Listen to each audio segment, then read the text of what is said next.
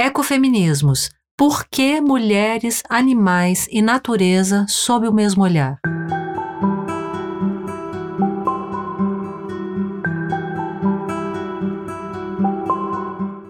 Ecofeminismo, Mulheres e Natureza é uma série de artigos que busca discutir a importância da conexão das mulheres com os seres não humanos e o meio ambiente. A série tem como objetivo abordar as questões éticas e morais, além das questões culturais, sociais e econômicas relacionadas ao feminismo, veganismo e ecologia. Qualquer tema contra-hegemônico suscita críticas e questionamentos, especialmente por parte daqueles que querem manter a supremacia e não abrir mão de seus privilégios. Assim acontece com feminismos, ambientalismos e quaisquer movimentos que denunciem sistemas de opressão por raça, etnia, gênero, orientação sexual, classe e assim por diante. Quando compreendemos os direitos humanos como conquistas históricas, já nos parece mais visível a necessidade de um olhar atento às especificidades. Não podemos mais afirmar direitos para sujeitos abstratos, pois em realidade eles representam um sujeito muito bem definido. Ele é branco, heterossexual, classe média. Mas diferentes correntes feministas já nos mostraram também que tão pouco se pode falar de uma mulher abstrata.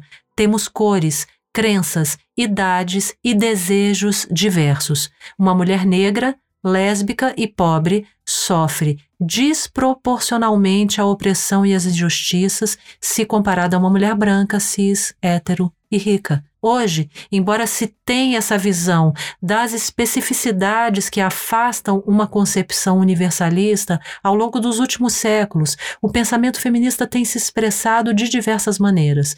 Por isso falamos em feminismos, no plural e não no singular. Cada uma dessas ondas ou correntes apresentam diferentes argumentos e fazem diferentes propostas, mas o comprometimento de todas é com a abolição do sexismo, ou seja, de um sistema de opressão baseado no sexo. Nesse sentido, muitas dessas correntes usam duas categorias fundamentais para o paradigma feminista: gênero e patriarcado. Mesmo que exista um longo debate sobre ambas, parto da ideia de que o patriarcado pode ser entendido como dominação masculina. Desse ponto de vista, se reconhece que a forma pela qual essa dominação ocorre depende do contexto, mas continua sendo a partir da alegada superioridade dos homens em relação às mulheres, gerando discriminações e injustiças. Gênero, por sua vez, passa a ser uma categoria de análise a partir da qual é possível compreender essa sociedade. Os papéis dos homens e das mulheres são construídos socialmente e em oposição a partir do sexo, determinando que o espaço público é deles e o privado é nosso. Nessa lógica, nossa voz é silenciada e a própria legitimidade de reivindicarmos nossos direitos é questionada pelo machismo, de forma misógina. Por trás desse pensamento funciona uma lógica dualista que associa os homens ao público e as mulheres ao privado, de forma também assimétrica, na medida em que os primeiros são mais valorizados em detrimento das mulheres e da esfera privada. Mas afinal, qual é a relação entre a opressão das mulheres pelo machismo e os animais e a natureza? As correntes do ecofeminismo apresentam diferentes respostas para essa pergunta. Por isso, podemos novamente chamar de ecofeminismos no plural. Aliás, é importante ressaltar que nem todas elas incluem a consideração ética de animais como indivíduos. Justamente por isso me posiciono a favor de um ecofeminismo animalista, a partir de uma argumentação filosófica, isto é, argumentativa e conceitual. Na literatura ecofeminista podem ser identificadas diversas interconexões entre a dominação das mulheres, dos animais e da natureza, histórica, conceitual, empírica, socioeconômica, linguística, simbólica e literária, espiritual e religiosa, epistemológica, política e ética.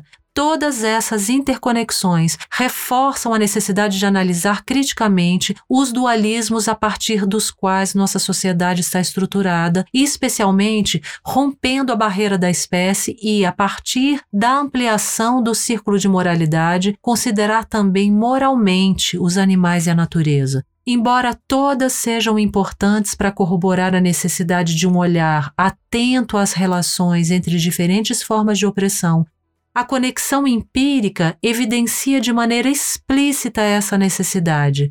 São as mulheres, ao lado de outros grupos em situação de vulnerabilidade, que sofrem mais com os problemas ambientais. Embora todas as pessoas possam estar sujeitas a eles, são as mulheres e crianças, por exemplo, que precisam caminhar longas distâncias para buscar água. A pobreza e a vulnerabilidade também têm gênero e leva as mulheres, muitas vezes líderes das suas famílias, a viverem em locais com problemas ambientais, como ocupações.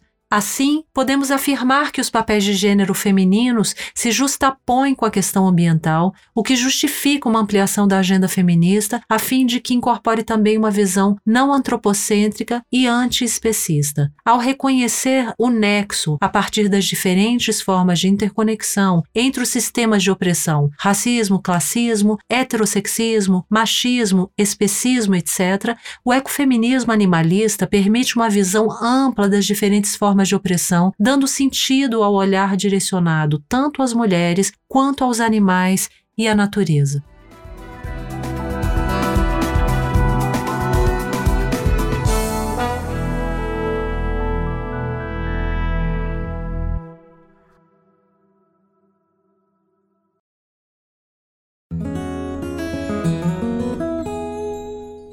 Conheça o Politicamente Incorreto e Ambientalmente também, nosso podcast mensal sobre política e meio ambiente, sempre com pessoas convidadas debatendo as convergências entre Brasília e sustentabilidade. O Politicamente Incorreto e Ambientalmente também faz parte do trio de podcasts do site Modifica.